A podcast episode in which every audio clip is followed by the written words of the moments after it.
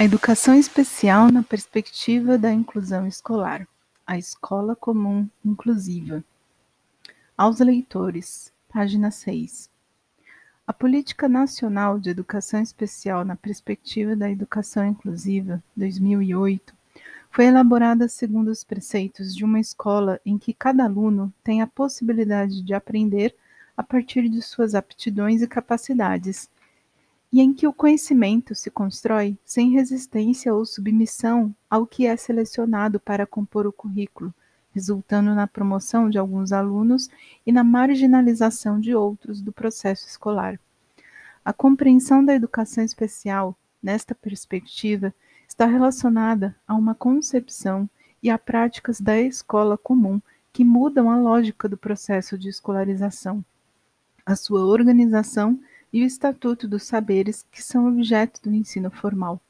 Como modalidade que não substitui a escolarização de alunos com deficiência, com transtornos globais de desenvolvimento e com altas habilidades de superdotação, essa educação supõe uma escola que não exclui alunos que não atendam ao perfil idealizado institucionalmente. A educação especial perpassa todos os níveis, etapas e demais modalidades de ensino sem substituí-los, oferecendo aos seus alunos serviços, recursos e estratégias de acessibilidade ao ambiente e aos conhecimentos escolares.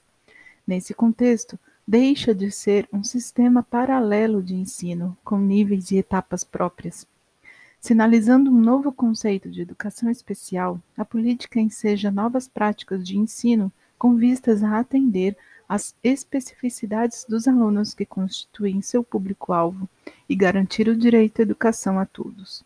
Aponta para a necessidade de se subverter a hegemonia de uma cultura escolar segregadora e para a possibilidade de se reinventar seus princípios e práticas escolares.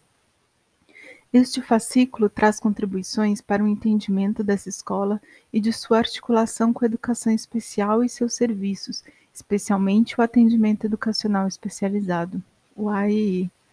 Sua intenção é esclarecer o leitor sobre a possibilidade de fazer da sala de aula comum um espaço de todos os alunos, sem exceções. Ele vai tratar da interface entre o direito de todos à educação e o direito à diferença, ou seja, da linha tênue traçada entre ambos e de como esse direito vai perpassando todas as transformações que a escola precisa fazer para se tornar um ambiente educacional inclusivo.